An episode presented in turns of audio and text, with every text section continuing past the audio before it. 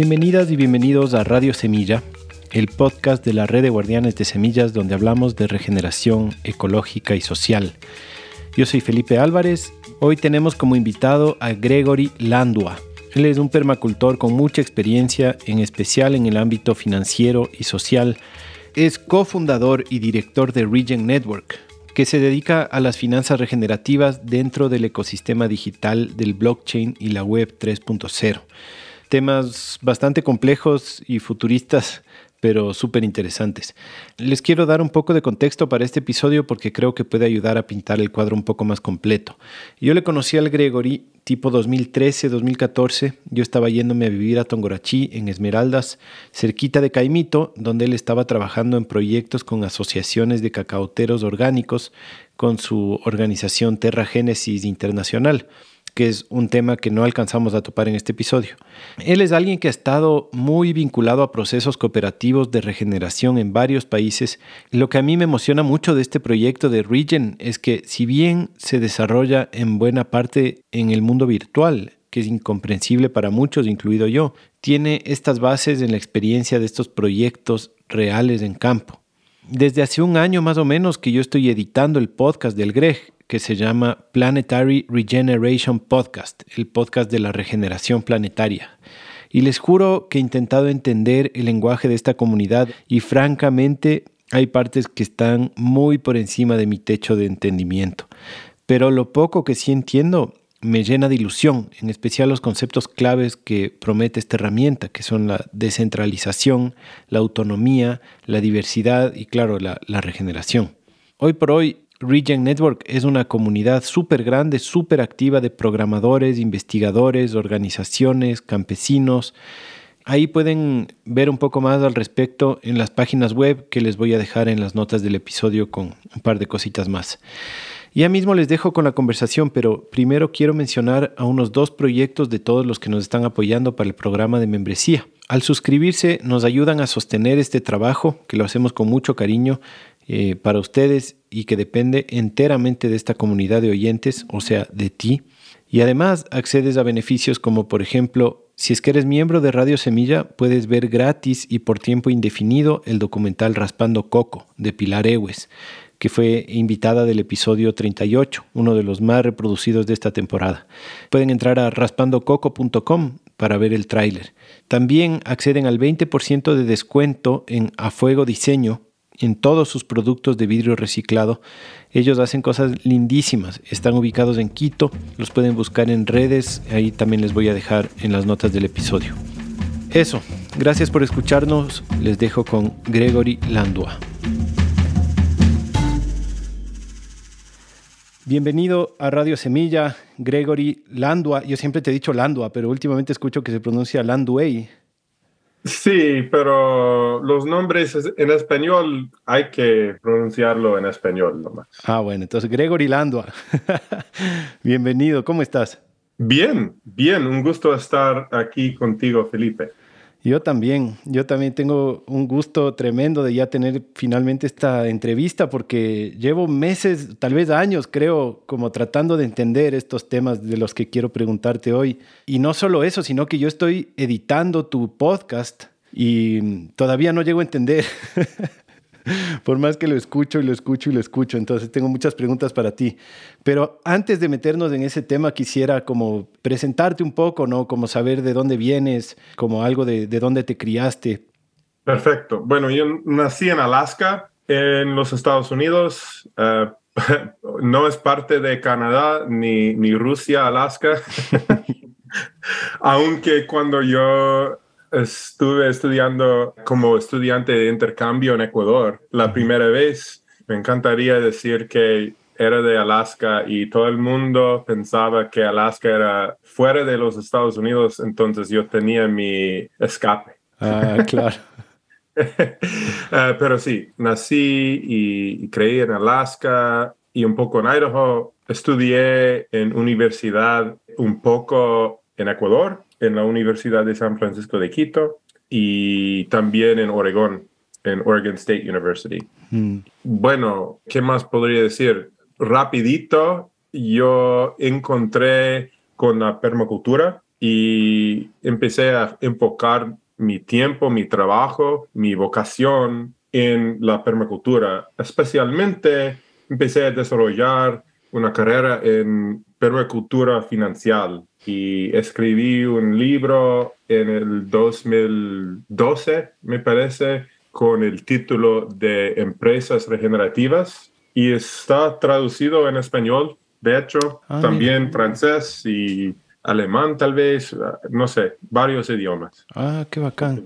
Pero, perdón que te interrumpa, pero sí quiero entender un poquito más como de tu parte más formativa. Como quisiera saber si tu familia, por ejemplo, de tradición es campesina, eh, cómo es la, la, crianza en Alaska, si es que es más de ciudad o más de campo, con agricultura, criando animales o más urbana la cosa. ¿Cómo te criaste?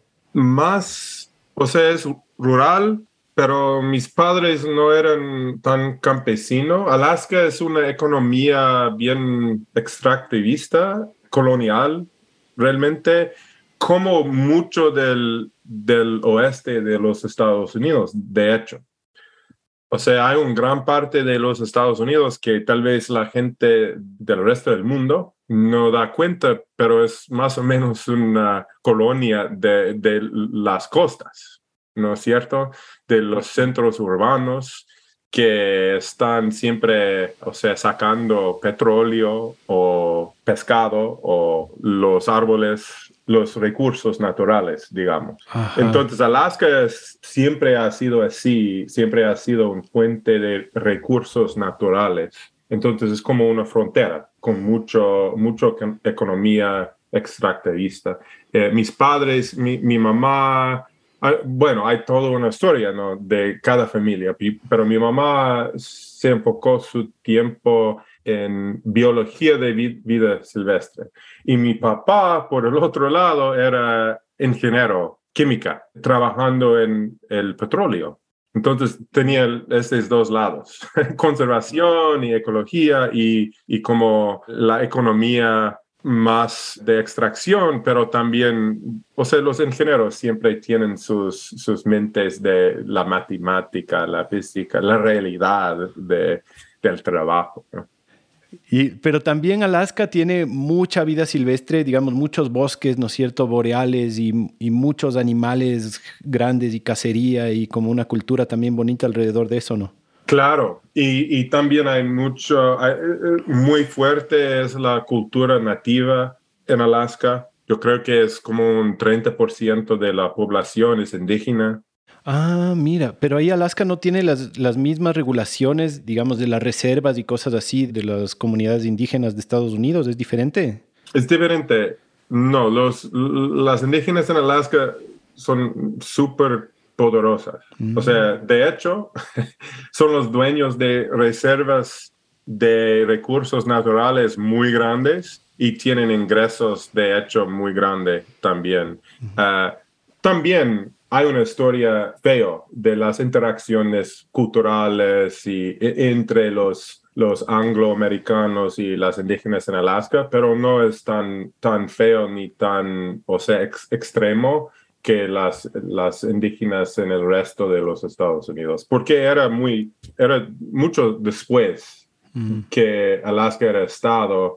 Entonces, sí, es, se evolucionó la cosa en sociedad antes que Alaska era como parte oficial de los Estados Unidos. Ya, bacán. ¿Y después cómo es que llegas a Ecuador? Bueno, yo quería estudiar en español en colegio y entonces era entre un programa en Ecuador y un programa en Panamá. Y yo no quería ir a Panamá por hecho que es hay como el canal y todo este huevada. Entonces a Ecuador fui. Era chance. Y cuéntanos un poco de tu camino en la permacultura. ¿Cómo llegaste a la permacultura? ¿De quién aprendiste la permacultura? Así un poco tu, tu, tu bagaje permacultural.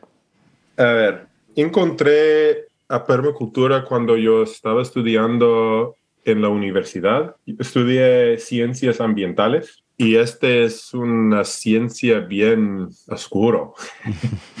Uno siempre está aprendiendo de, fin del mundo, que mm, nosotros mismos están dañando la planeta, los ecosistemas, la biosfera, todo es muy, muy oscuro. Eh, eh, y yo estaba buscando algo con un poco más de esperanza, ¿no? ¿Cómo podríamos, cómo podría yo, como joven, pero cómo podríamos nosotros, como seres humanos, encontrar una manera de, de no ser un cáncer, de no ser algo feo, pero estar parte de la naturaleza, cuidando, regenerando, mejorando. Yo estaba buscando una filosofía, una ciencia, un, algo de esperanza en este paisaje oscuro.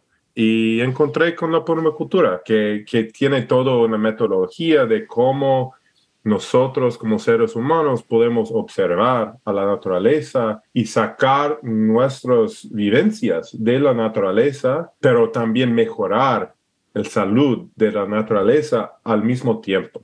Que no tenemos que estar dañando, sino podemos estar mejorando como una especie clave en el ecosistema. Yo creo que es muy importante, para mí es muy importante no tener una punto de vista que los seres humanos solo son malos y solo hacen daño, porque no es cierto tampoco.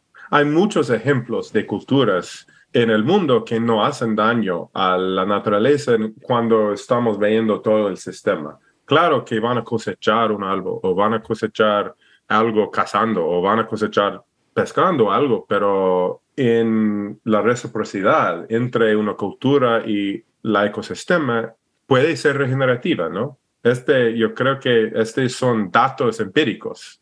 Este no es como tal vez podríamos lograrlo en tal situación, pero si no, tenemos muchos ejemplos en la historia que este sí se puede hacer. Entonces, hay que preguntar cómo son estas culturas, cómo son estas tecnologías, cómo son estas prácticas y cómo podemos desarrollar este tipo de cultura, sistema, técnica en nuestras propias vidas. Y esta es, es la pregunta principal de permacultura desde mi punto de vista.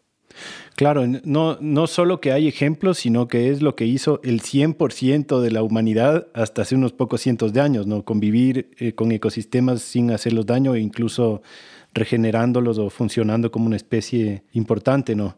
Tal vez unos 10.000 años. O sea, hay diferentes culturas y hay mucha diversidad cultural. Entonces, este es muy complicado, la historia humana, ¿no es cierto? Pero yo creo que el raíz de tener ciertas culturas que están dañando sus ecosistemas y de ahí moviéndose es un poco más como 10.000 años mm. atrás. Yo creo que este se aceleró bastante con el petróleo y, la industria y todo eso. Entonces, en los últimos 200 años ha sido muy, muy feo, pero sí, yo creo que hay, hay buena evidencia de cómo es el Fertile Crescent, la, Mesopotamia, esa zona. O sea, se, se cambiaron de la clima o sea, los humanos mismos, y este era como hace 10.000 años ya, pero se cambiaron la clima y se, se dañaban y se cambió a, a, un Eden hasta un desierto. Y este era, o sea, si, para los asiáticos, también africanos, también europeos, Uh, es parte de nuestras herencias culturales y yo creo que también hay ejemplos de, de, este tipo de cambio climático en una zona alrededor de una cultura. También este sí pasó en, en las Américas también, pero es diferente. Hay, hay, hay varias culturas que manejaban esta relación entre el, el ecosistema súper bien y otros más mal y hay toda una diversidad, ¿no es cierto? No es blanco y negro. Es verdad. Pero yo creo que es, es una larga historia. larga historia y complicada. En todo caso, no es del 100%, pero sí son muchos, digamos, algunos miles de años. Pero bueno, los seres humanos llevamos aquí unos 300 mil, así que igual sigue siendo una pequeña parte de nuestra historia. De ley, de ley. tenemos mucho más historia regenerativa como parte de la naturaleza integral que tenemos afuera y degenerando nuestros ecosistemas. Sí. Oye, Greg, y cuando entraste a la permacultura, antes mencionaste que pronto eh, llegó tu interés sobre el tema de las finanzas y la economía. ¿Cómo fue ese cambio? Digamos, al comienzo estabas en temas de ciencias ambientales, permacultura, me imagino que un poco más con la tierra. ¿Cuándo entra el interés más social, más económico, financiero? Siempre. Las estructuras invisibles, como dijo Bill Mollison, son parte muy grande de la permacultura, de hecho, y también de las ciencias ambientales. Si uno está preguntando por qué, ¿por qué estamos haciendo esta huevada? ¿Por qué estamos dañando nuestros propios casas? Este tiene todo que ver con la cultura, con el intercambio, con la economía, cómo gobernamos. Uh, estas son las preguntas fundamentales porque somos animales culturales, sociales. Entonces, ¿cómo coordinamos nosotros como una sociedad, un gran parte de eso es la economía. Y, lo siento a, los que están escuchando que mi español ahorita es bastante malo. no, no he estado hablando en, para nada en, en años, ya desde COVID. Pero bueno, estoy pensando cómo decir si quieres cualquier cosa, me puedes decir en inglés para tratar de traducirla. De vez en cuando voy a, sí, de vez, porque yo creo que tu inglés es mucho mejor que mi español, de hecho. Entonces, de vez en cuando voy a, voy a pedir ayuda. Pero, ¿has leído o escuchado uh, The Dawn of Everything? Amanecer de todo, David Graeber. Sí, te escuché a ti la otra vez, pero no he leído el libro. Ah, bueno, este libro es increíble. David Graeber es fundamental en mi pensamiento de todo eso, ¿no? Es súper importante el man, de cómo explica, pero uno de las ideas suyos es que dinero ha sido parte de ser humano desde empezar ser humano.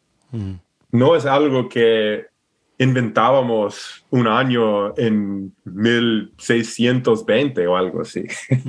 no es así hemos tenido símbolos de intercambio y valor. Todas las culturas tienen algo y es como los símbolos culturales de valor y intercambio son súper importantes en nuestros, ¿cómo es behavior? Comportamientos. Eh, comportamiento individual y social. Entonces, si yo estoy en una cultura y mi valor, mi valor individual tiene que ver con eh, la cantidad de plata que tengo en mi cuenta bancaria y las maneras de hacer la plata son los siguientes, tumbar el bosque, hacer el narcotráfico, ser, qué sé yo, empresario. O sea, la mayoría de gente van a tratar de hacer lo, que, lo necesario para obtener este símbolo de valor.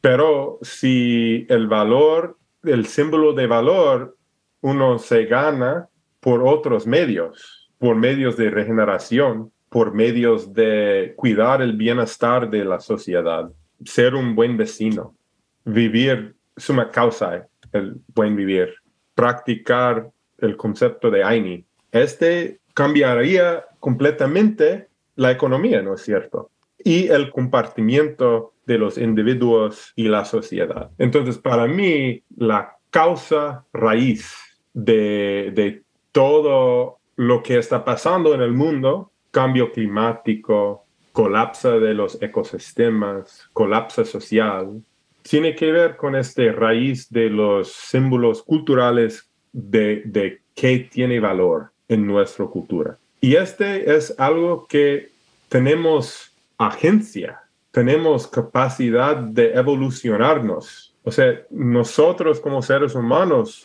tenemos conciencia de la cultura y podemos cambiarla.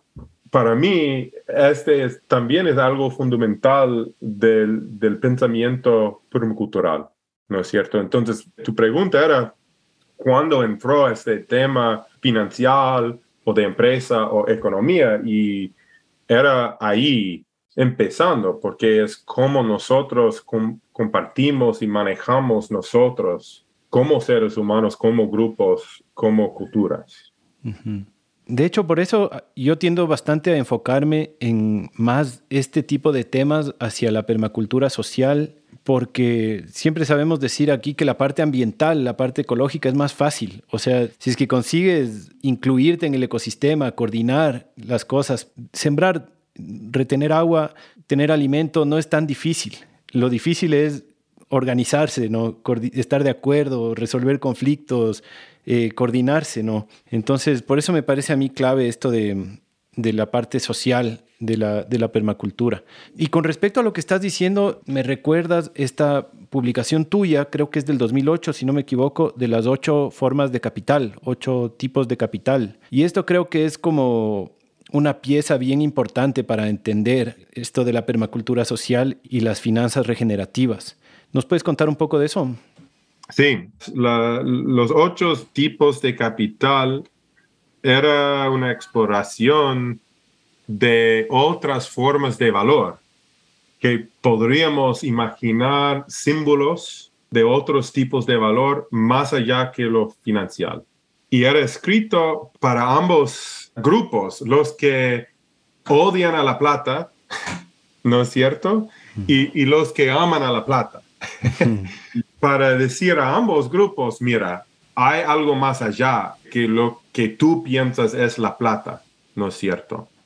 Entonces, las otras formas de capital um, son los siguientes, ¿no es cierto? Sabemos todos financial, capital financiero, social, capital social, que sería la reciprocidad y amistad y confianza entre seres humanos en que podemos hacer favores y hacer promesas y intercambiar una riqueza de, del capital social. Y capital financiero y capital social funcionan completamente diferente y cada cual puede tener su propia experiencia de eso. Ok capital material, tu casa, tu compu, tu refre, capital de experiencia, hmm. o sea, conocimiento que no es intelectual, conocimiento que uno tiene que ganar por medio de trabajo. O sea, los, los campesinos son súper ricos en capital experiencial. ¿no es cierto? Capital intelectual, modelos y conocimiento abstracto que uno puede ir a universidad o escuela y, entender la matemática o lo que sea, pero no tiene nada que ver con la experiencia. Em, capital cultural. Capital cultural es diferente que el capital social, ¿no es cierto? Capital es, arte, música, el ritmo de la vida, la sabiduría de nuestra propia cultura, y es todo un mundo, ¿no? Capital espiritual, algo profundo en mi cultura bien privado, en otras culturas podría ser un poco más público y finalmente capital viva. Mm. O sea, el salud del ecosistema, la calidad del agua, la salud de uno mismo, su cuerpo, integridad del ecosistema. Y cada tipo de capital tiene su propia forma simbólico de contar y entender. Y tenemos que aprender que hay diferentes idiomas y diferentes símbolos por cada tipo de capital, que no son solo números. O sea, para tener un ecosistema bien vibrante y sano y, y productivo, sí puedes entender y expresar por medio de números o palabras, pero tienes que primero entender cómo funciona el sistema viva, ¿no es cierto? Si solo estás contando algo que no tiene nada que ver con qué tal sano y integral el, ecosistema es, vas a entender dañándolo si estás manejando. Y, y este, podemos entender que la relación entre capital financiero y las otras formas de capital ha sido en la cultura dominante del mundo. Y es lo mismo, o sea, este no se, no se puede solo decir que este es algo anglo-europeo, algo así, que no es así. Los, mm. los hispanos hablantes también tienen, o sea, bastante, y también, o sea, hay muchas culturas que han caído en la misma trampa. No es cierto. Pero esta trampa es tratar de mantener una relación extractivista entre capital financiero y capital viva, por, ejemplo. Y podemos entender este muy claramente, ¿no? Cuando estamos viendo el valor de un bosque solo por medio del costo de papel higiénico, por ejemplo, o sea, vamos a dañar el bosque. Claro, nuestra cultura solo contabiliza el capital financiero y todo lo demás, eh, qué sé yo. Ahí está. ¿Tú, ¿Ese artículo tal vez esté en español como para compartirlo con la audiencia o solo en inglés? Ah, yo creo que podría ser en español, no sé. El libro Empresas Regenerativas sí tiene este modelo y explicación de este modelo de las otras formas de capital y sí está en español. Y puedes bajarlo gratis, creo. Creo que todavía está ahí. Eh, uno puede donar o bajar gratis. O sea, tienes la opción. O también puedes como pagar y obtener como el copia propia, pero hay, hay forma digital que está ahí también. Buenísimo, genial. Y entonces, Empresas Regenerativas viene después, ahí ya escribiste el libro y lo publicaste en el 2012. Para ese entonces tú ya estabas digamos, no solo estudiando el tema financiero, sino ya trabajando en eso, ya estabas como metido en el, en el tema de la, digamos, de cómo dar valor al capital natural. Sí, exactamente. Y explorando eso en diferentes contextos. Sí, para mí es muy importante que evolucionamos símbolos para contar y mejorar el valor de, especialmente del valor vida. Social, cultural también. Y, de hecho están súper integral entre ellos. Pero para mí, la búsqueda de, la forma de, de, contar y mejorar el valor viva de los ecosistemas, yo creo que puede ser bastante claro para todos los seres humanos en diferentes culturas o contextos, o porque hay solo uno planeta, todos tenemos una experiencia de la, la vida. Entonces, este es algo yo creo que nos puede unir un poco. Y todavía reservar la capacidad de tener una diversidad de diferentes culturas y, o sea, es algo que nos une, pero también nos protege la capacidad de expresarnos en diferentes formas, diferentes culturas, porque regeneración regeneración es, un proceso completamente local. Para mejorar un ecosistema, uno tiene que estar ahí con el ecosistema y punto. no hay regeneración imperial. Este no tiene sentido, ¿no es cierto? Porque uno tiene que estar ahí cuidando el mismo bosque. Claro. Entonces, este concepto de que, que, regeneración financiera, regeneración de ecosistema, de biosfera, requiere una exploración y, evolución de muchas diferentes formas de este símbolo de contabilidad viva. Este es un parte fundamental, que no, no podemos tener como una cuenta universal que todo el mundo se use. No, realmente tenemos que evolucionar diferentes formas en diferentes contextos con la meta de, contar y mejorar y generar los propios ecosistemas de un lugar. Y este va a ser un juego entre cultura y ecosistemas y, sistemas económicos. Yo también estoy muy de acuerdo, ¿no? Para que haya la regeneración es clave que la acción sea local y es clave la descentralización. Eh, y con eso, eso creo que es un buen paso para hablar ya del tema más grueso que es esto de Regen Network. Cuéntanos un poco, ¿no? De qué es Regen Network, entendimos ahora cuáles son tus motivaciones de alguna forma para crear eh, o co-crear Regen Network, pero mm, aquí ya entran los temas más complejos, ¿no? De la tecnología, del blockchain, de toda esta nota. Cuéntanos un poquito qué es Regen Network. Y considera que una parte de nuestra audiencia eh, es campesina, casi nadie de nuestra audiencia seguramente son programadores, tal vez haya unos pocos, y yo tampoco, yo tampoco entiendo para nada de los lenguajes muy tecnológicos, entonces ojalá esto sea una oportunidad para ponerlo en un lenguaje como para que lo entienda cualquiera. Bueno, lo bueno es que mi español va a forzarme explicar todo en una forma muy básica, yo creo. Excelente. entonces ojalá Tal vez este va a ser una explicación mejor que yo haría en inglés. Genial. Porque si estoy hablando en inglés, puedo usar palabras muy, muy grandes, palabras de 5 dólares, como digamos.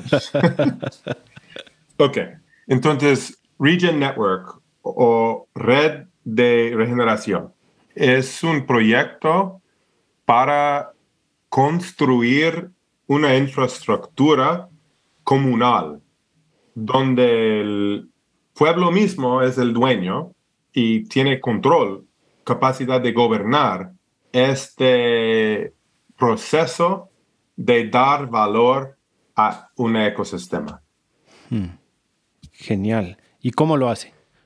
A ver, hay varios niveles, ¿no? Primero, estamos tratando de desarrollar un concepto de infraestructura digital este es como programar uh, como software. Software, eso sí creo que software es, universal. Ok, programar software que nos da un concepto de consenso. Este es el blockchain, ¿no? Tal vez sí conviene explicar un poco lo, digamos, mucha gente creo que sí sabe la existencia del Bitcoin y sabe de la existencia del blockchain, pero tal vez conviene pegarse una explicada rapidita de las oportunidades que nos ofrece el blockchain, ¿no? Como una tecnología más allá de las criptomonedas, ¿no? Sino más como un proceso, como dices, de consensos, de crear, eh, no sé, contratos inteligentes. ¿Crees que puedas una explicación más o menos de lo que es el blockchain y por qué usar el blockchain para Regen Network? Ya, bueno, primero hay que decir que blockchain es, es una tecnología social el primer punto. ¿Por qué? Porque es un grupo de computadoras y cada computadora tiene un dueño que es humano, que están manteniendo consenso de un estado en la programa. Bitcoin, y eh, hay mucho que decir sobre Bitcoin, pero Bitcoin era hecho para mantener consenso de quién tiene cuál Bitcoin o cuál moneda digital. Y este es el consenso, el consenso, y, nadie puede romper eso. En, en, vez de tener un banco central que está manejando todas las cuentas y podría tal vez cerrar una cuenta a alguien que no le gusta el banco. Bitcoin tiene un concepto que sin permiso cada persona del mundo puede tener su propio cuenta y usar toda la red, todo el, network de Bitcoin. Es como tener un libro mayor de contabilidad, pero descentralizado, ¿no? Que recae en todos los miembros de, la, de esa red. Correcto.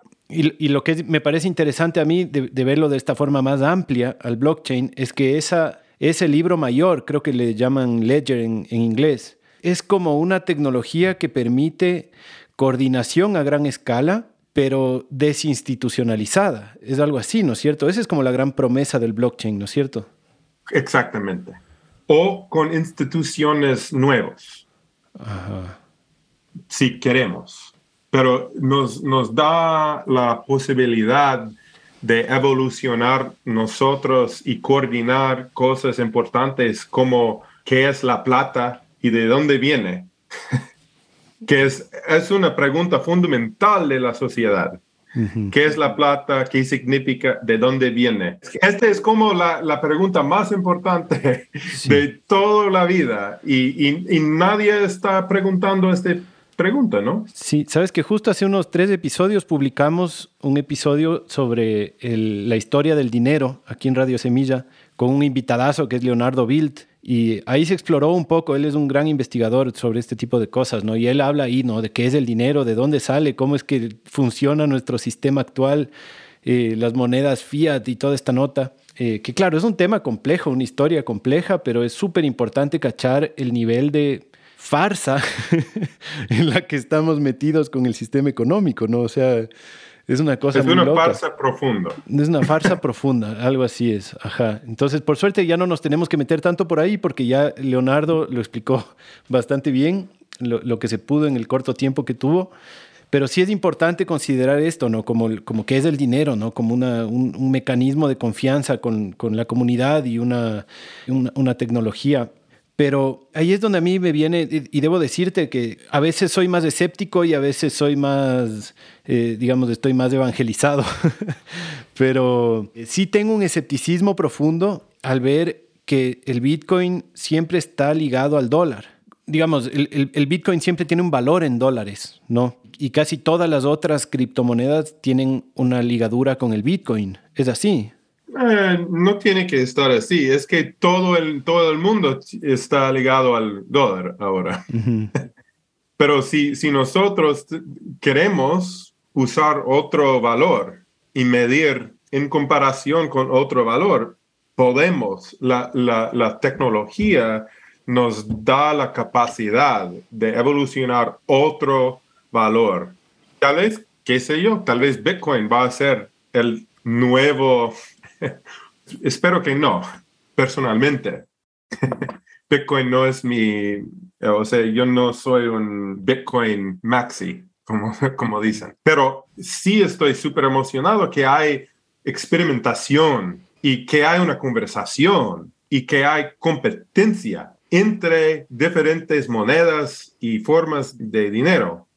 Yo creo que eso es súper importante porque necesitamos evolucionar nuevas formas de valor que están conectados a la salud de nuestro planeta, de nuestros ecosistemas. Tenemos que hacer eso. Si no hacemos esto, los incentivos sociales nos van a seguir empujar hasta el barranco. O sea, ahí estamos, ¿no? Esta es la situación actual. Claro, y, digamos, el dinero nunca está desligado de la, de la naturaleza o del capital vivo, solo que si es que no lo considera, lo destruye, ¿no? Entonces, siempre nos basamos en la naturaleza para la economía, pero esta onda extractivista es, claro, se basa en la naturaleza, pero solo para termina destruyéndola, ¿no? Entonces hay que considerarla como el valor que tiene para nuestra sociedad mismo, ¿no? Y entonces, Regen, el valor que tiene su token, digamos, o su, o su moneda, está basado en la regeneración de los ecosistemas. ¿Así es como funciona? Va a ser. ¿Cómo es ahora? Pero ahora lo que Regen, el valor de Regen como token, como criptomoneda, es gobernar y dar seguridad al sistema que da capacidad a cualquier comunidad a crear su propio criptomoneda que tiene relación a su propio ecosistema. O sea, es como aseguramos la infraestructura, el sistema de, de, integral de consenso del estado ecológico que da la capacidad de, de no sé en, en, en, español, mint. Es como cuando uno, cuando uno hace la moneda. es como imprimir. Imprimir, exactamente, es imprimir un ecomoneda. Pero no estamos tratando de hacer un ecomoneda universal. Estamos tratando de dar herramientas a comunidades para hacer su propio ecomoneda. Y después, durante mucha evolución y experimentación, Regen va a representar el entero de los ecomonedas. Entonces ahí va a evolucionar yo creo, en el futuro para ser como un, índice del valor de toda la ecodiversidad, biodiversidad de los ecomonedas. Ya. Para tratar de ponerlo en alguna experiencia concreta, en un ecosistema concreto, ¿nos podrías poner un ejemplo? Yo sé que Regen, por ejemplo, ya ha financiado muchos otros proyectos que generan ya su propio valor alrededor de, ecosistemas concretos, ¿no? Por ejemplo, te escuchaba en tu podcast que entrevistabas a un grupo de Brasil que está regenerando el cerrado de Brasil, que está haciendo un proyecto en donde está poniendo valor a especies claves como el jaguar, por ejemplo, y realmente el valor que tiene su token está fundamentado en la existencia de individuos de jaguares en el ecosistema. Es algo así, ¿no es cierto? ¿Nos puedes contar un poco cómo es la experiencia práctica de ese grupo en campo y en la compu? Buena pregunta. La primera cosa que quiero decir es que tenemos miles y miles para llegar al punto que está funcionando en una manera muy suave y, o sea, todavía estamos... En dolores de parto. Sí, es, estos son los próximos pasos a un largo viaje. Pero lo que ellos están haciendo es colectando pruebas que existe un jaguar en cierta zona por medio de trampas de cámara y usamos el blockchain para agarrar estos datos y mantenerles accesibles para que uno que está comprando este ecomoneda, este token, tiene integral en este token, es la prueba del jaguar hmm. que existe en esta parcela. Entonces hay un proceso de la prueba de jaguar que tiene que ver con fotos, con verificación de las fotos y que el bosque es primario, que hay foto de jaguar y tal, tal, y todo está bien, y diferentes personas han visto la evidencia y dicen sí, prueba de jaguar. Y de ahí, ching, imprimimos este eco token. Ese eco token no es un region, pero está funcionando en el ecosistema de region, es algo así. Correcto. Y para imprimir este eco token tienes que quemar region. Mm, eso ya no entendí. Usas el token de region y lo usas, es como cambias el token de region hasta ser un token de un eco token de Jaguar. Ya. Uf, qué loco. el concepto me parece increíble. Es como si, si, si teníamos dólares y tenemos un, un stamp, notarizar algo, ¿no es cierto? Y tenemos un símbolo y en una comunidad. Y para usar la plata en esta comunidad, tienes que ir y con, que tú eres, o sea, tú has hecho tus impuestos o lo que, qué sé yo, que algo pasó. Ah, ok, ahora puedes usarlo. Pero si alguien viene y no tienes este stamp, no, no, no vamos a aceptar esta plata. Algo así. ya Que, que, que, estás cambiando el region hasta algo diferente. Y en el mundo digital se puede hacer eso. O sea, el region ya no existe, el token de Region ya no existe, pero hay otro token que tiene la prueba de Jaguar. Entonces, para hacer este token, tienes que tener la combinación de un region y la prueba de Jaguar y ¡ping! Ahora tienes tu, tu eco token. Ya. ¿Y cómo se imprime el region? Ah, el region imprime el protocolo imprime nuevos regions y da a la gente que están prestando sus computadoras para mantener la red. Ese es el famoso proof of stake. Correcto. Prueba de participación. Prueba de participación, exactamente. Ya, voy a, voy a tratar de mantenerlo igual como, digamos, lo más en tierra posible y no, y no tanto en el universo de la computadora. ¿Cómo, por ejemplo, esta comunidad en Brasil, qué tan alfabetizados tienen que estar eh, una comunidad local que está protegiendo un bosque, que está probando que ahí están los jaguares, que el bosque es primario, que tienen tanta capa de suelo, qué sé yo? ¿Cómo esta comunidad, que son los guardianes de este espacio, qué tan alfabetizados tienen que estar en el tema de la, del blockchain? ¿Qué tantas computadoras tienen que tener? Digamos, ¿qué tan accesible es para la gente? Eh, aprovechar este tipo de economía basados en su economía campesina, en su tipo de vida campesina o conservacionista o qué sé yo? Ahora es bastante difícil interactuar con el sistema sin tener una capacidad muy alta de tecnología. Pero estamos trabajando mucho, mucho, mucho, mucho, mucho para hacerlo lo más fácil posible. Pero mira, siempre hay una balanza entre ser fácil y tener control. Y si algo es muy fácil, puede ser que alguien está perdiendo control. ¿Me entiendes? ¿Por qué? Por ejemplo, ¿puedes poner un ejemplo de eso? En la criptografía que se usa blockchain, es basado en un concepto que yo mismo tengo control de mis propios llaves criptográficas. Y este es, es, una responsabilidad bastante serio. Y, y no es súper fácil manejar. Es un poco difícil. Es una tecnología un poco complicado. Hay todo un arte de manejar llaves criptográficas. Y si tú das los llaves a alguien más para tener acceso súper sencillo, estás dando poder a alguien más del control del sistema. Claro. O sea, por ejemplo, a mí me pasó, yo tenía unos pocos centavos de Bitcoin, unos pocos centavos de Ethereum y perdí mi llave y perdí mi plata así nomás.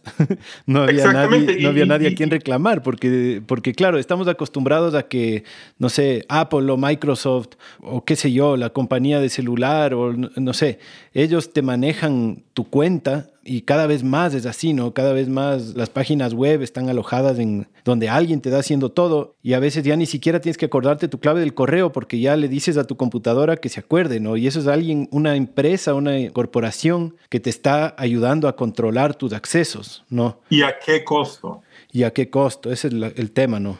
Entonces, estamos tratando de hacer un sistema donde la gente puede escoger a tomar toda la responsabilidad y poder en sus propias manos o pueden escoger alguien de confianza, una empresa local que tienen relación de responsabilidad entre un campesino y tal vez su asociación local que gobierna el campesino a la cooperativa o asociación, ¿no es cierto?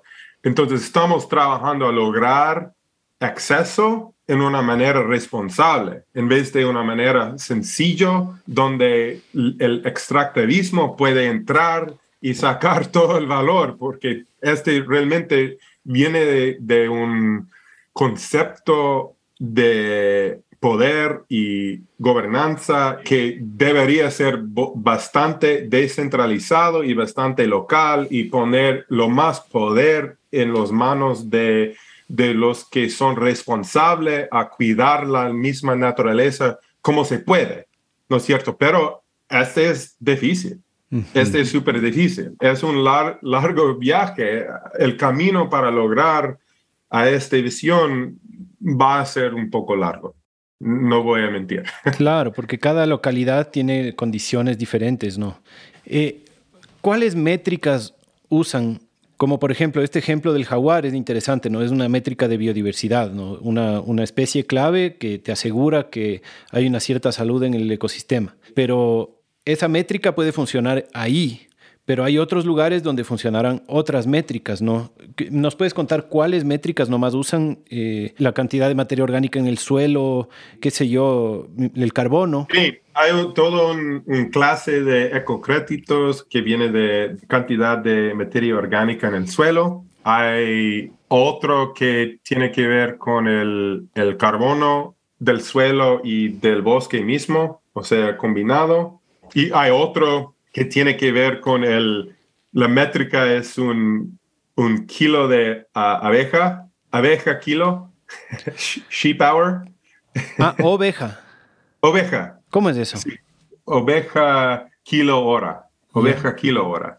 Es que las ovejas, cuando uno se mueve ovejas por un paisaje, se dan su fertilidad, y también ah, hacen limpieza. Es un diferente tipo de manejo para los cómo son vineyards. Viñedos. Viñedos, sí. Entonces es una manera orgánica, biodinámica para manejar la producción de vino hmm. y mejorar la salud del suelo y, y todo eso, ¿no? ¿Cierto? Pero tiene que ver con el hecho de que las ovejas están moviendo por el paisaje a cierto ritmo. Qué loco, o sea, se tienen que inventar una unidad diferente para cada diferente ecosistema, básicamente. Básicamente, aunque carbono, o sea, es casi universal. Entonces, mucha gente está usando carbono viva como eh, la unidad universal. Este tiene sus problemas, ¿no es cierto? Que no tiene nada que ver tal vez con biodiversidad o calidad de agua, tal vez tenemos un monocultura de, qué sé yo, eucalipto, algo así, en vez de un bosque primario tropical. Entonces, nosotros estamos ah, empujando un poco más esta locura de diferentes unidades en diferentes locales, porque representa la biodiversidad o la diversidad biocultural del mundo. En esta manera, Region puede ser un índice de un uh, ecosistema de ecotokens muy diverso, ¿no es cierto? Y es un poco más el pensamiento nuestro. Claro, diferenciarse de los créditos de carbono, de la economía de carbono, porque toda esta métrica del carbono resulta que viene mucho de la industria petrolera, ¿no? Como yo vi un documental terrible que me dejó impactado de cómo British Petroleum compra bosques tropicales en Brasil, los deforesta, desplaza comunidades, siembra eucaliptos y pone esas tierras para que valgan como créditos de carbono para ellos poder seguir contaminando en Inglaterra y en un montón de otros lugares con la conciencia limpia en teoría, ¿no? Como que ellos estuvieran ayudando, como que estuvieran compensando su contaminación a la vez contaminando más, ¿no? Y el mercado de carbono acepta eso. Y eso, eso a mí me parece una locura. Entonces, la única manera de diferenciarse del mercado de carbono es inventarse un montón de otras métricas. Pero también si es que se hacen incontables métricas de regeneración de diferentes ecosistemas, también eso es una complicación técnica terrible, ¿no? Entonces, no sé si nos quieres decir un poco qué tan vinculado está Regen Network ahorita con el mercado de carbono eh, y cómo se diferencia y cómo rompe con ese mercado de carbono. No estamos bien vinculados al mercado del carbón. ¿Y por qué? Porque este es el flujo de capital más grande entre capital financiero y capital viva. Y como dices, ahora no es un mercado sano. Necesitamos evolucionarlo bastante. Y este es uno de los metas nuestros, que es hacerlo crecer y evolucionar mejor y poner los, los herramientas de cómo funciona el mercado en las manos de los mismos habitantes de los ecosistemas. Entonces, nuestro pensamiento es que, bueno, si alguien quiere dar plata para un ecosistema sana, chévere, pero este debe fluir directamente a la gente que están cuidando y la gente deben ser parte del monitoreado y gobernanza de cómo funciona, ¿no es cierto? Y este cambiaría bastantísimo el mercado actual del carbono. Funcionaría mucho mejor y estamos tomando pasos para que funcione mejor el mercado del carbono y también estamos haciendo este como experimentos en estas diferentes formas de valor al mismo tiempo ojalá para, o sea, romper la esquema y abrir un nuevo portal económica para rebasar nuestra economía en, sí, en la regeneración, realmente.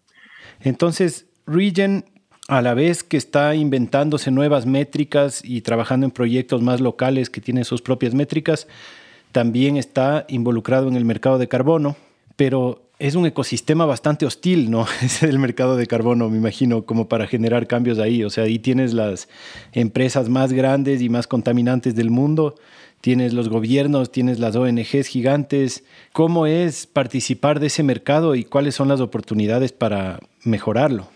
Ya, bueno, hay, varias dimensiones de este asunto, de esta pregunta, ¿no? Primero, la teoría de cambio que tenemos es que podemos financiar una revolución abierta si estamos jugando en el, juego actual, pero sin generar estos recursos y código, software, ciencia, herramientas abiertos para que poblaciones locales pueden tomar estas herramientas y adaptarse para su, su local, su cultura, no vamos a ni tener las herramientas. Entonces, la teoría de cambio aquí es bastante pragmático, que no vamos a financiar la revolución robando bancos,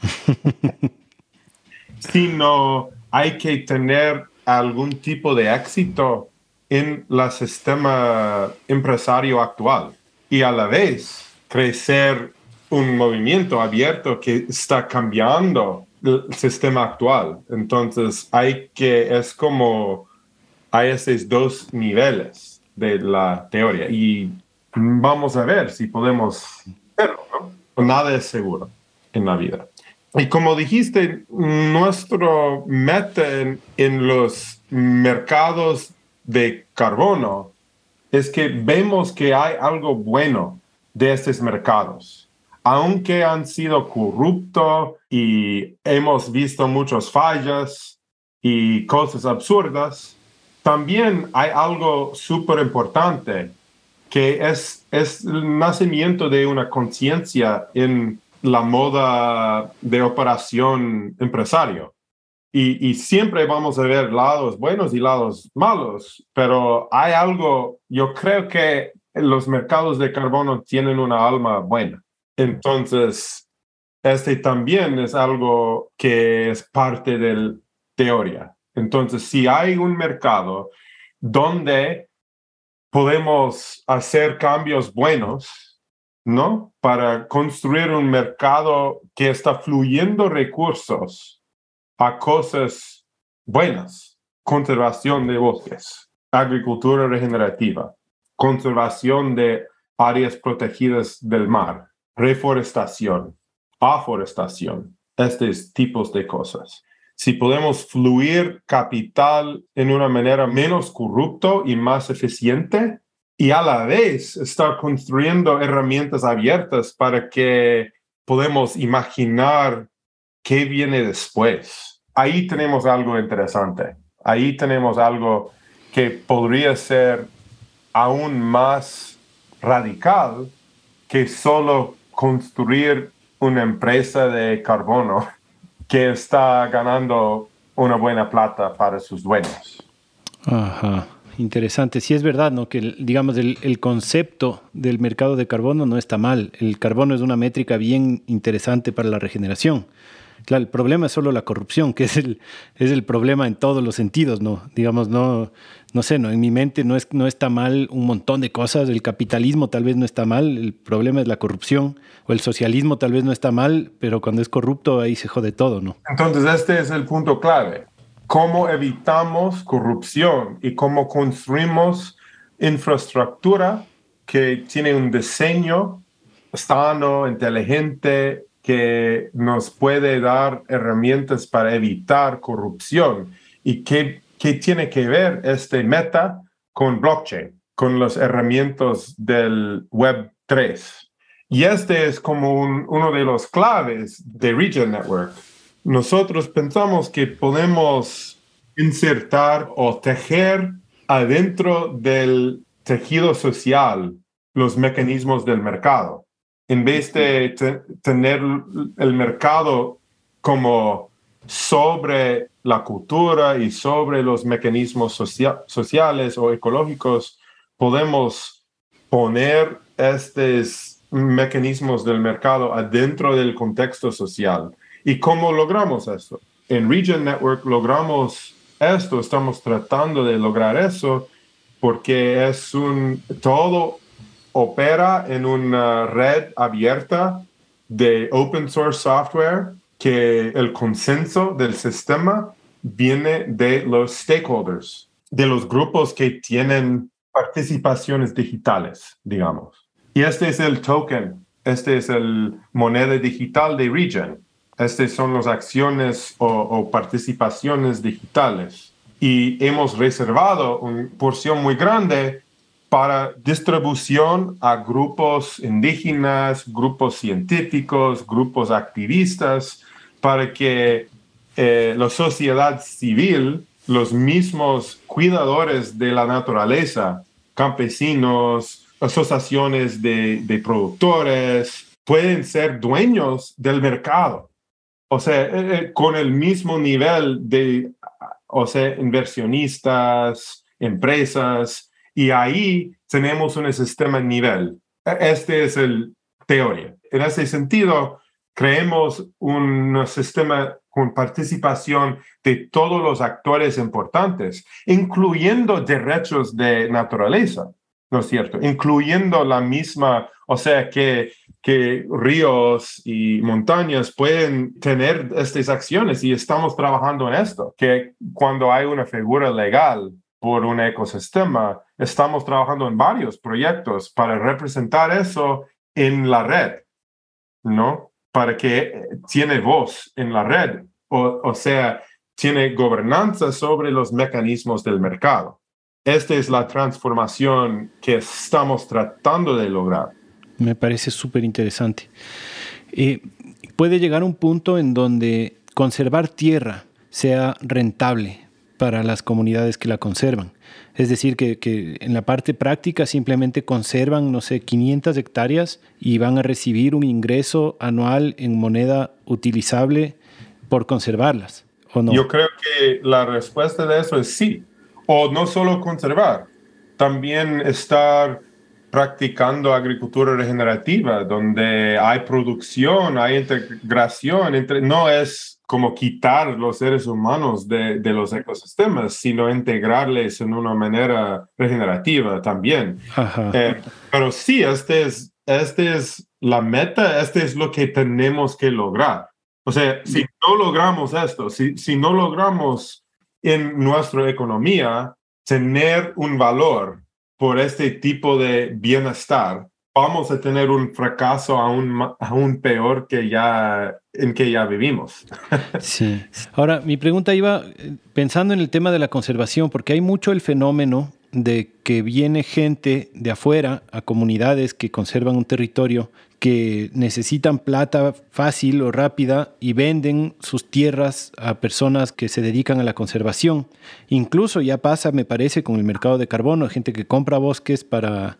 Aquí hay un programa en Ecuador, se llama Socio Bosque, ¿no? Que si es que tienes muchas hectáreas con árboles, tú ya recibes un, un ingreso, digamos, anual.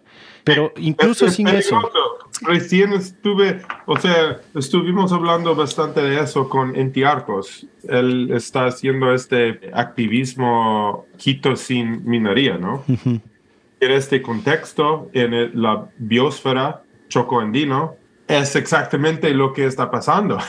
Que, que, la gente con plata, o sea, los, los activistas han sido, han estado quitando minería de estas comunidades y conservando bosque, pero ahora viene gente con plata y compran o en algunos casos roban los terrenos y ahí dicen, estamos conservando, aunque no han estado conservando hasta ahora. Sí, este es un problema muy grande. Entonces, para evitar eso, estamos trabajando, o sea, cada problema tiene sus, sus soluciones, ¿no es cierto? Y por eso estas comunidades son las comunidades que estamos tratando de, de traer para gobernar el sistema entero, primero.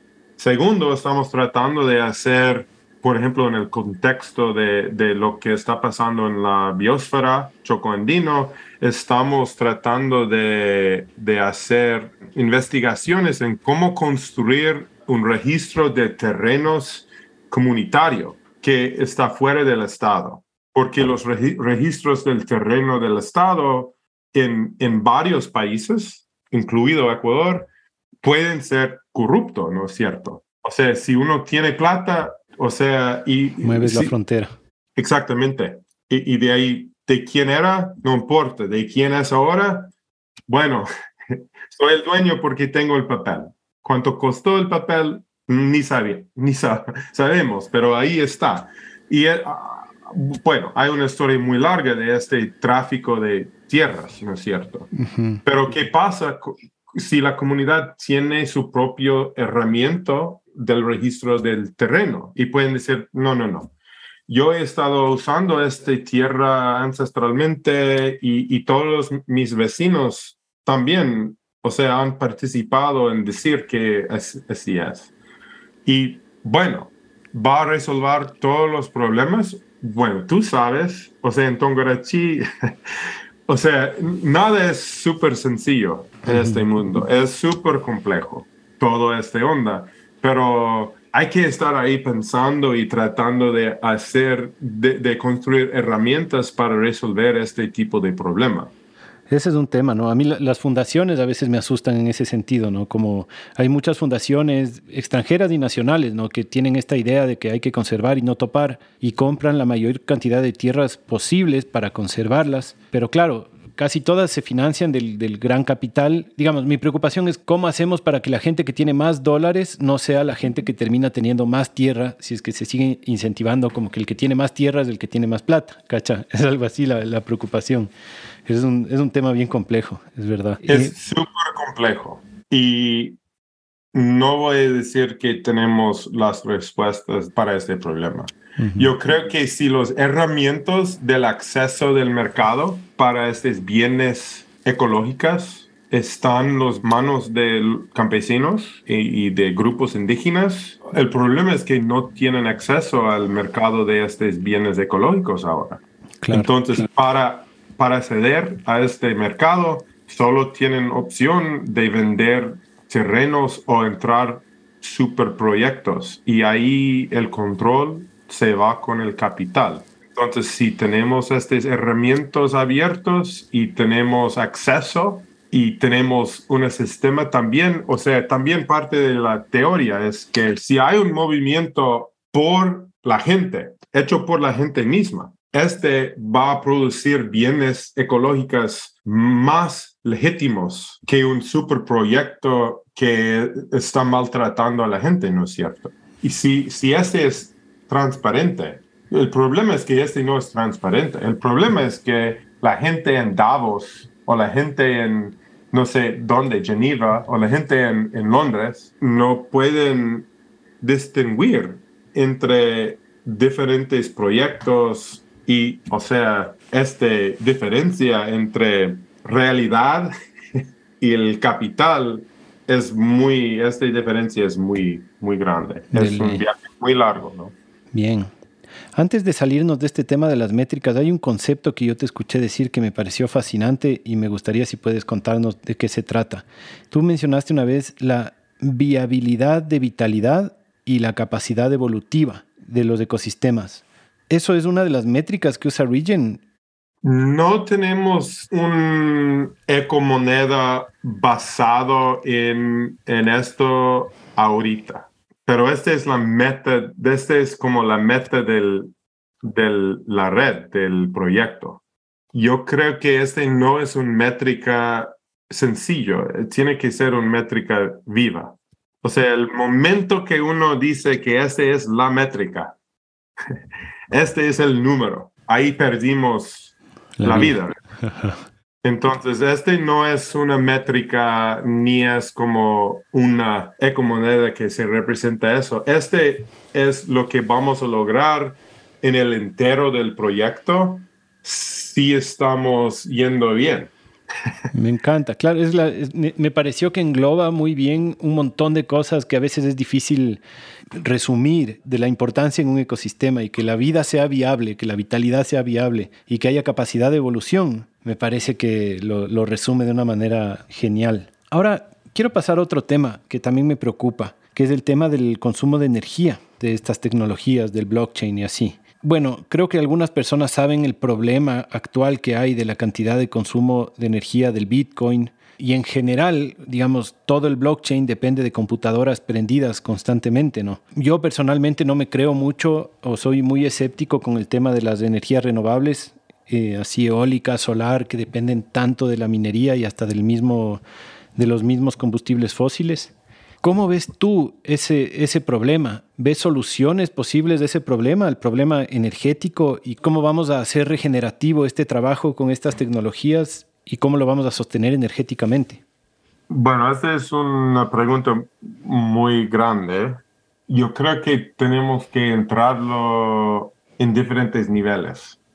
El primer nivel, hay que conversar un poco sobre el uso energético de Bitcoin y otros sistemas criptográficos de redes de consensos. Ahí hay una gran diferencia entre el proof of work y proof of stake, ¿no es cierto? Muy grande. ¿Nos puedes explicar si brevemente de qué se trata eso? Bitcoin tiene un uso energético anualmente de, no sé, del país de Colombia o algo así. Más que Ecuador.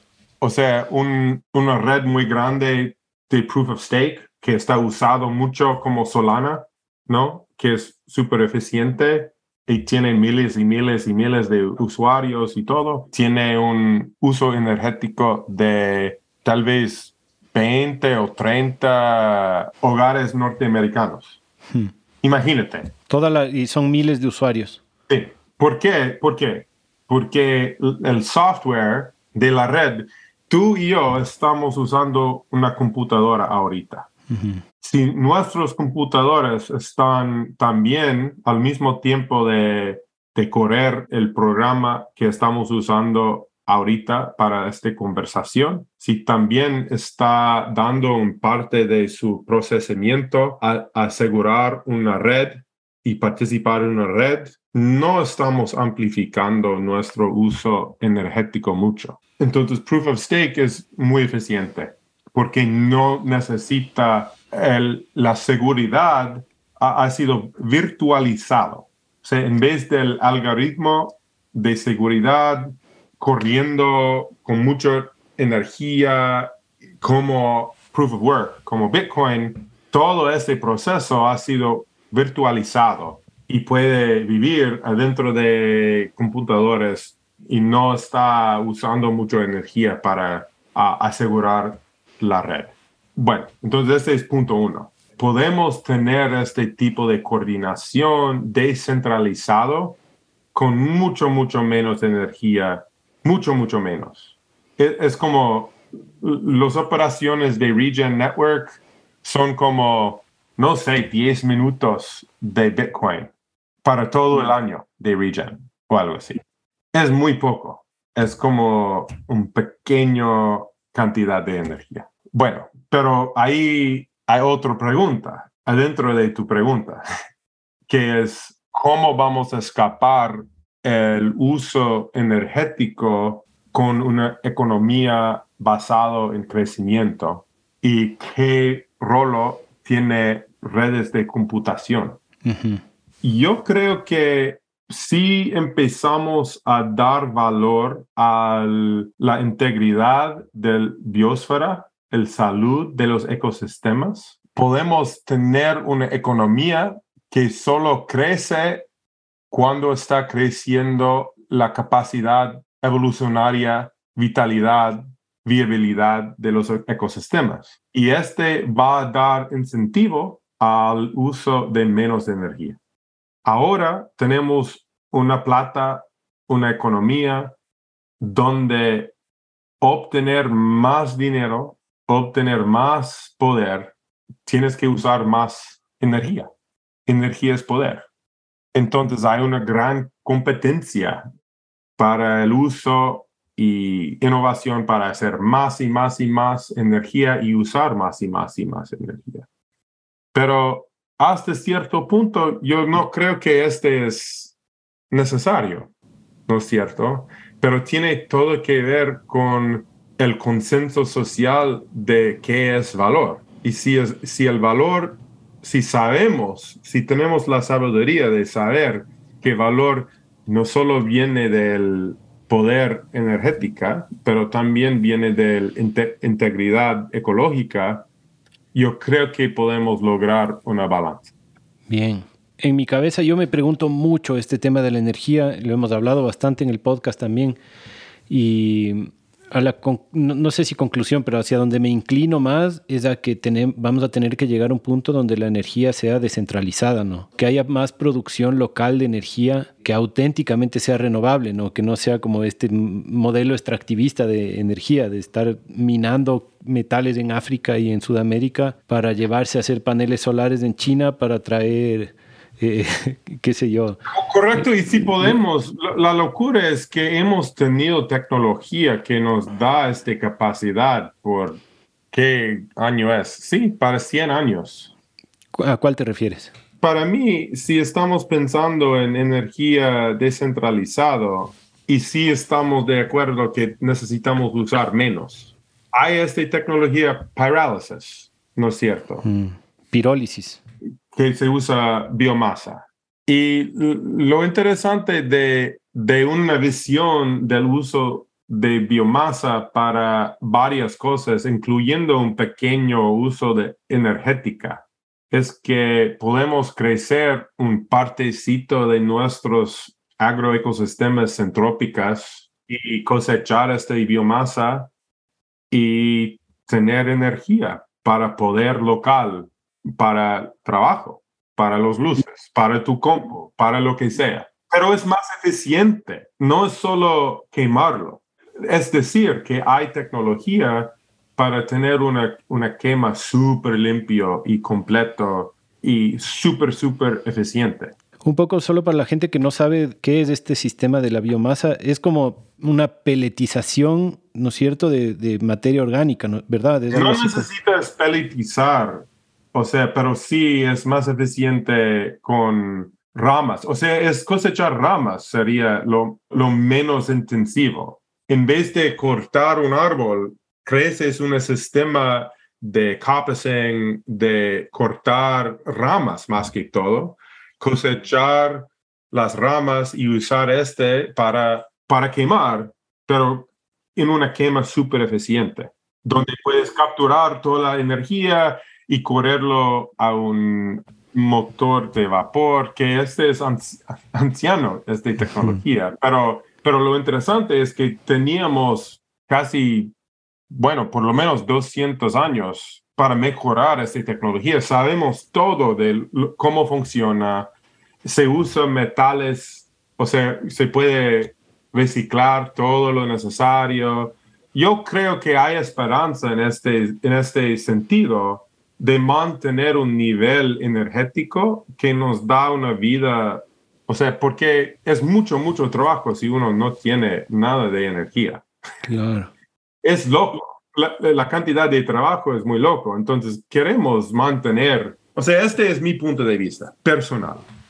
Aunque yo conozco a gente muy, muy inteligente, ingenieros más inteligentes que yo, que tienen punto de vista distinto, que ellos piensan que vamos a poder lograr sistemas más eficientes y más grandes y son súper optimistas de nuestra capacidad de evolucionar tecnología energética para los años que vienen. Y hay otro, otras personas que dicen que ah, estamos, ya vamos a, todos vamos a morir yo no creo que yo, yo quedo en la mitad. Yo creo que ninguna de estas visiones es, es correcto. Que vamos a, en algunos locales vamos a tener que reducir bastante nuestro uso energético y vamos a tener que usar tecnología apropiada y que hay una gran esperanza en esto, pero que también vamos a ver computadoras y extracción o sea, este va a seguir. Yo no veo un mundo donde para completamente este, la minería, por ejemplo. O sea, solo con un buen colapso, tal vez. Sí, pero no, yo, yo no quiero colapso. Sí, nadie creo que quiere colapso. O sea, sí hay gente que quiere. Bueno, sí. Colapsa, pero el sufrimiento y, y todo que este es tan enorme. Pensar que la sociedad humana va a colapsar y puede ser que pasa, claro, pero ah, yo estoy con el equipo tratando de evitar que este pase, ¿no es cierto? No, no. No. Y Greg, ya que estamos en esto de la energía, me parece vacancísima esta idea de, revivir tecnologías increíbles que hemos inventado, como el motor a vapor, y, e integrarlas a sistemas agroforestales para generar energía localmente. Pero ahí viene el problema de las baterías, ¿no? no eso no es tan almacenable. Ahí sí necesitas eh, minería o no necesariamente. Ah, bueno, depende en tu definición de eficiente. O sea, puedes usar vapor, por ejemplo, para hacer muchas cosas, muchos diferentes tipos de trabajo y puedes guardar este calor en diferentes maneras. No es eficiente.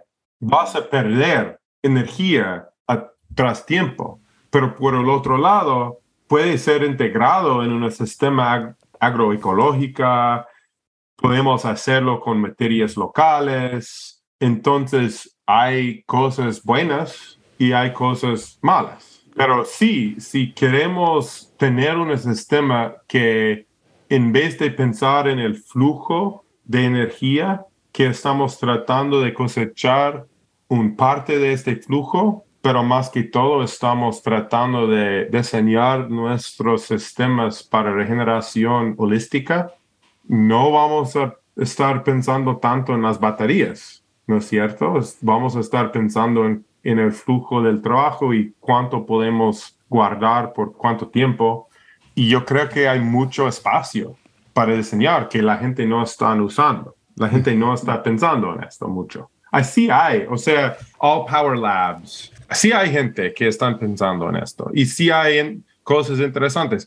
Puedes bombear agua arriba y es una, es una batería. Puedes calentar agua y ponerlo en aislación. Puedes hacer trabajo bruto que necesitas hacer. Puedes calentar espacios, puedes refrigerar espacios, puedes hacer mucho trabajo en este tipo de sistema, pero estás correcto. No vamos a lograr un sistema de batería como la visión tecno-optimista de como Elon Musk y Tesla sin la minería intensiva para hacer como todo este sistema solar y de baterías y cosas. Pero este también va a existir. No vamos a evitar que este está pasando. Pero tal vez podemos dar un precio de eso ecológico justo para que es eficiente y no, no lo hagamos tanto para destruir muchos ecosistemas y podemos también tener esta alternativa un poco más apropiada. Claro.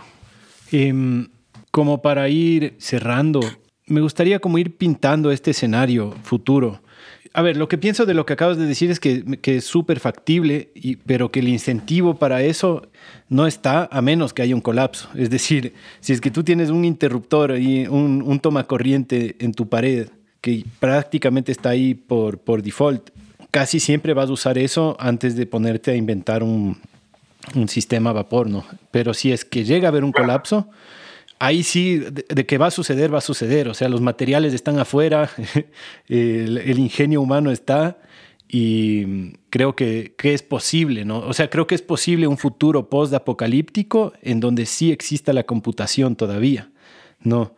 De ley. Computación no va por ningún lado. Claro. No, no. Ya es parte de la historia. Claro. y hay, yo creo. Sí, bueno, tal vez hay una historia futuro sin computación de alguna forma, pero yo, yo lo, dudo, lo dudo mucho.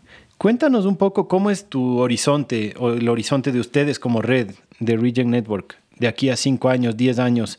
No sé cuál es el, lapso de tiempo en el que ustedes imaginan haber conseguido las, las metas tal vez más importantes que se han planteado. Si es que consiguen esas metas, sea 5, 10, 20 años, ¿cómo te imaginas tú el mundo en donde Regen Network sea súper exitoso?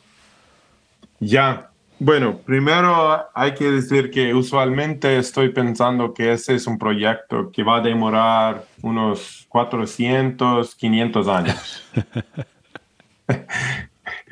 Eh, pero en una escala de 10 años, si tenemos éxito y estos 10 años próximos son muy importantes. No voy a decir que son los más importantes años de, la historia humana, porque siempre es así. siempre estamos en la época más importante de los seres humanos, pero estos próximos 10 años son, son los más importantes de, de los seres humanos. Tenemos que hacer cambios muy grandes, sociales, culturales, económicas, para ser una especie ecológica. Tenemos que madurarnos como especie. Yo creo que nuestra visión es, primer meta es que los mercados de carbono y de bienes ecológicos de esta primera generación que ya existen logran hacer cosas reales y buenas en una manera justa y que ese sirve para un base de una transformación más, mucho más amplia y que en 10 años vemos una explosión. O sea, yo, yo creo que éxito es, es ver una explosión de monedas alternativas ecológicas que la gente en sí misma creen que tienen valor. Y como discutimos la vez anterior, o sea, la moneda solo tiene valor por nuestra creencia, es completamente social. Entonces, en 10 años, si tenemos éxito, hemos logrado un mundo donde los símbolos de valor ecológico tienen poder de moneda y tú puedes ser pagado y yo puedo ser pagado en plata que viene de, del bienestar de la naturaleza. Y que nuestros incentivos no son solo usar la energía de nuestro enchufe, pero sino estar innovando sistemas de, que son apropiada, ecológica, de, de tener un impulso para innovación ecológico y regenerativo, porque nuestra economía está honorando este como un base de, de valor, de riqueza.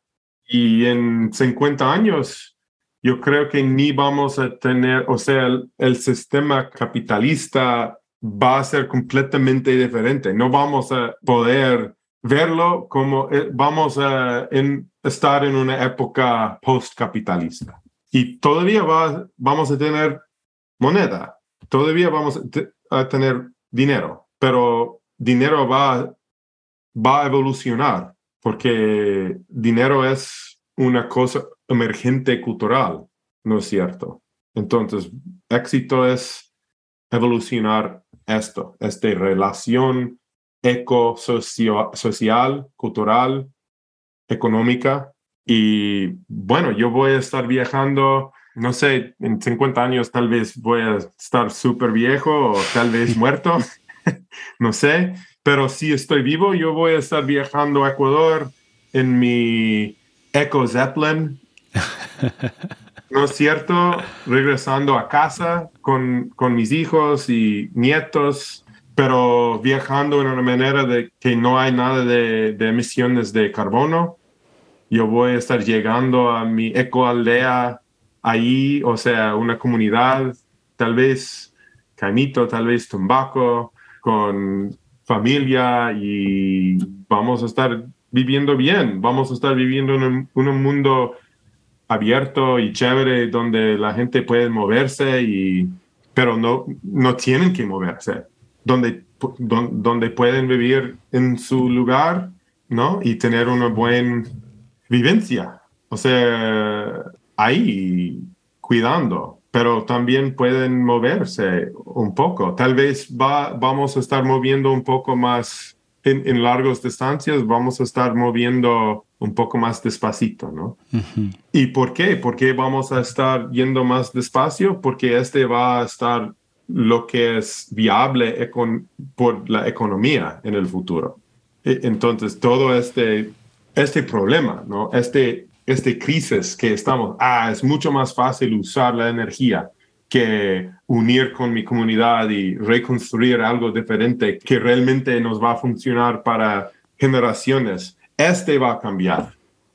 Me encanta, me encanta esa visión de la ecoespecie. Vamos hacia esa utopía en vez de la distopía que, se está dibujando por otros lados. Eh, oye, Greg, por último, quisiera que le digas a la audiencia si es que puede cómo puede vincularse con Region Network. Tenemos diferentes tipos de audiencias. Hay comunidades que están haciendo agricultura regenerativa o que están conservando bosques. Tal vez hay programadores en las ciudades. Tal vez hay comunidades indígenas en la Amazonía. Nos escuchan muchas diferentes personas. Entonces, ¿qué tipo de personas pueden vincularse ahora con Region Network y cómo? Todos lo que dijiste, encantado. Si, si hay gente que están escuchando esto y piensan, wow, este es algo que tal vez hay un problema aquí o otro problema allá, pero en general este sueño es súper interesante. Es una red abierta, necesitamos comunidad. Tenemos una gobernanza por la comunidad, entonces no solo es como el idea loco de de un gringo. o sea, necesitamos, necesitamos a todos ustedes. Y la manera de involucrarse es, hay, hay varios. Para los científicos, para los que ya están pensando, trabajando en proyectos de carbono, tenemos una comunidad bien grande de científicos, de ONGs, que, que quieren hacerlo bien y están construyendo una comunidad para tener transparencia y fluir capital directo. Si, si son campesinos y quieren, o sea, hay un programa con Regen Foundation, Fundación Regen, por campesinos, por grupos indígenas, por grupos que están trabajando con derechos de naturaleza, con grupos activistas. Si ustedes quieren no solo estar afuera de la conversación o, o ser o sea, recibir como ahora los mercados de carbono son tan calientes, digamos, que cada rato hay otra persona tratando de vender algo, ¿no es cierto? no vamos a vender nada así, pero si ustedes quieren controlar un sistema y gobernar un sistema y, y hacer trabajo, para realmente ser el dueño de un sistema, bienvenido. Tenemos todo un programa por la Fundación de Regen para hacer educación y todo, el, o sea, el camino técnico para entender qué significa gobernar un mercado digital de bienes ecológicos. Em, entonces, tal vez podemos poner algunos de los links para que la gente pueden, pueden ver, pero y también si este es interesante, tal vez es, es hora de hacer un grupo de, de Region Network ecuatoriano, donde la gente puede discutir, pensar, pensar si hemos hecho una falla y hay otra manera, chévere. O sea, este merece muchas voces y mucho más creatividad pero este sería un poco más organizan entre ustedes, ¿no? Para ver cómo usa. Y todo es, todito, todito, todito de, del trabajo en Region Network es open source, es abierto, toda la ciencia es abierto, todos los herramientas de software son abiertos. Entonces, si, si hay cosas interesantes, pero la gente no quiere unir y quieren usarlo para hacer su propia cosa, chévere. Si la gente quiere unir y participar en, construirlo juntos, aún mejor. Genial. Ahí ponemos los enlaces en, las notas del episodio para que la gente pueda eh, estudiar un poco más y contactarse si es que quieren contactarse. Eh, y fuera lindísimo que se abra un capítulo en Ecuador con Region Network. Creo que hay mucho potencial aquí, a pesar de que las políticas públicas son un poco pendejas al respecto, pero ojalá que algo nazca bonito de esto. Oye, Greg, yo te agradezco un montón. Tenía mucha ilusión de esta entrevista porque hay un montón de temas que se me hace difícil entender y escucharte, explicármelo a mí y en español me ha ayudado bastante. Y un gusto siempre conectar. Admiro mucho el trabajo que haces y qué bacán. Cuando vengas de Ecuador, de pronto, ojalá nos podamos ver. Sí, encantado. Muchas gracias para la, la entrevista y, y, tu podcast. Y sí, era súper chévere explicar en español y, y, lo siento a la audiencia que, que, no he estado hablando español mucho, entonces eh, pienso que tal vez era un poco rústico, digamos. Mi. A mí me sorprendió lo bien que lo hiciste con esos términos tan complejos, oye, me parece que no era tan fácil. Ya, bueno, gracias, gracias a ti y estamos en contacto. Cualquier cosa eh, y, y, ojalá nos vemos pronto. Ojalá voy a estar yendo a Ecuador pronto. De una, con gusto. Gracias, Greg. Que tengas lindo día y chao a todos. Gracias. Chao a todos.